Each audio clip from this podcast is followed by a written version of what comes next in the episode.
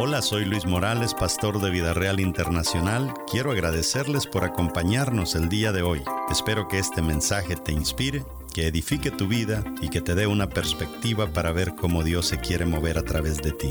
Disfruta el mensaje.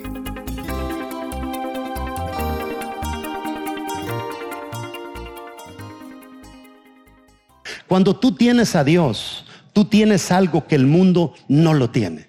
Pero es importante que usted se vea como una persona de un solo compartimiento.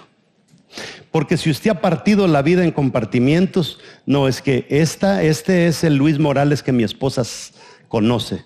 Este es el Luis Morales que mis hijos conocen. Este es el Luis Morales que solamente yo lo conozco. ¿Verdad? No, no, no podemos tener esos compartimientos porque no funcionan. Esta anécdota se las he contado en el pasado, pero cuentan que en una ocasión Jesús visita a este hombre y cuando toca la puerta Jesús, el hombre abre y le dice, hola, soy Jesús, bienvenido Jesús, bienvenido déjame, te voy a acomodar en el tercer piso, te voy a dar un cuarto allá, Señor Jesús, y ahí todo lo que tú dispongas, ahí hay jacuzzi, ahí hay de todo, ahí hay refrigerador, todo lo vas a tener ahí, Señor Jesús. Ok, metió a Jesús en el cuarto del tercer piso. Todo el tercer piso es tuyo. Ahí puedes salir al balcón, mirar la playa, el sol, la puesta del sol y todo. Ok, en la mañana llega el diablo y toca la puerta. Él abre y cuando él abre el diablo ya había metido la pata. Y cuando él trata de cerrar la puerta no puede. Entonces el diablo comienza a maldecirlo, lo maldice, le echa todo tipo de desgracias encima. Y imagínese, y el hombre se defendía, él decía textos bíblicos, él decía en el nombre de Jesús, él hacía todo lo que una persona hace cuando el diablo lo ataca. Y de tanta lucha como de media hora de estar luchando ahí espiritualmente con el diablo, el diablo desistió y se fue. Y de repente viene Jesús ahí con su bata dice, ¿qué pasa? Y le dice, ah, no me lo vas a creer el diablo. El diablo acaba de tocar la puerta y se me quería meter a la casa, pero ahí lo reprendí en tu nombre y me, me abandonó. ¿Ok? Y le dice Jesús, ¿y tú sabes por qué? Le dices, no, ¿por qué? Porque a mí solamente me has dado el tercer piso de tu casa. O sea, yo no soy dueño de toda tu casa. Ah, qué bruto soy yo. Te voy a dar el segundo piso también, Señor. Tercero y segundo es tuyo. Y bueno, ya le dio acceso a Jesús. Segundo y tercer piso Jesús manda. En la mañana tocaron la puerta otra vez. El diablo. Y el, el, hombre que abre y el diablo que pone su pezuña. Y él que quiere cerrar y que no se puede y se, se forcejea. El diablo le tira sacos de maldición. Él se los quiere quitar. El diablo encima un rato, él encima en otro rato. Hablaba de Jesús, le cantaba cánticos, le citaba textos bíblicos. Y el diablo no se iba. Esta vez le duró una hora la lucha. Al fin se fue. Y él todo sudado, cuando él se repone y ve y Jesús viene bajando tranquilo del segundo piso. Y le dice Jesús, ¿qué pasó? El diablo otra vez le dice. Y yo creí que ahora que tú tienes el segundo y el tercer piso, todo iba a ser... No, le dices que tú no me has dado acceso al primero. Ah, ok, entonces Señor, te doy acceso a toda mi casa. El día siguiente, tocan la puerta. Y él va a abrir la puerta y le dice, Jesús, momento. Yo soy ahora el dueño de la casa. Aquí abro yo. Y viene Jesús, abre la puerta y es el diablo otra vez. Cuando el diablo lo ve, dice el diablo, ups, casi equivocada. Y se va. ¿Qué es lo que pasa? Cuando nosotros no le hemos entregado todo a nuestro Dios, el diablo siempre tiene de qué agarrarse. Nosotros no tenemos que darle acceso al enemigo. En una ocasión me contaba mi papá, esta, este, no sé si es chiste, anécdota o qué, pero me decía mi papá eh, que este hombre eh, vendió su casa. Y cuando él vendió su casa, el que se la vendió le dijo, mire, le dijo, yo quiero 100 mil dólares por la casa.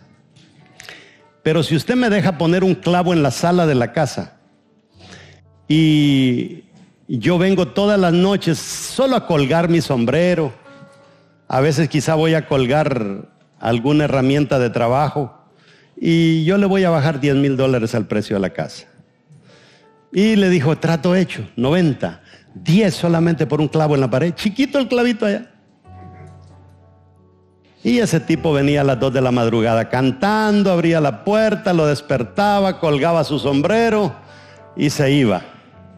El otro día igual venía, colgaba su tecomate, ¿saben lo que es el tecomate? Es esa cosita donde ponen el agua a los trabajadores y lo, y lo colgaba, pero cantando a las 3 de la madrugada. Y llegó un momento en que se levantó y le dijo, oiga, ya me tiene hasta la coronilla con esa venida suya a las 3 de la madrugada, a las 2 de la madrugada, que no tiene pudor, que no tiene respeto.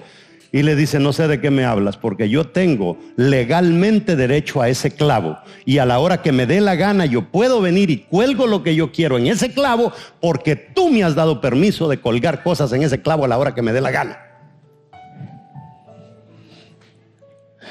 Y eso es a veces lo que nos pasa a nosotros. Le hemos dejado acceso al diablo a que venga a colgar su sombrero dentro de nosotros, en el clavo que todavía tenemos. Y después le queremos reclamar al diablo y no tenemos derecho para hacerlo. O le damos todo a Dios o no le damos nada. Dios no quiere compartimientos pequeños de nosotros.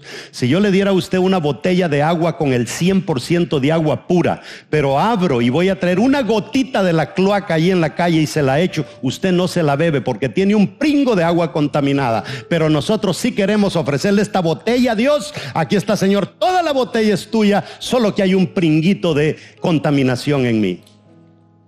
Eso es falta de integridad. Y por eso el enemigo nos va a hacer pedazos. Cuando tú tienes a Dios, tú tienes algo que el mundo no tiene.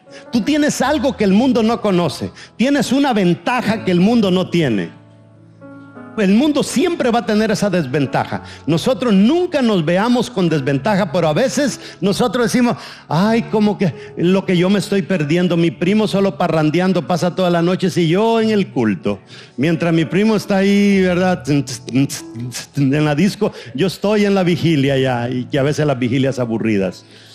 Nosotros no podemos caer en una situación, comenzar a anhelar lo que el mundo tiene. No funciona.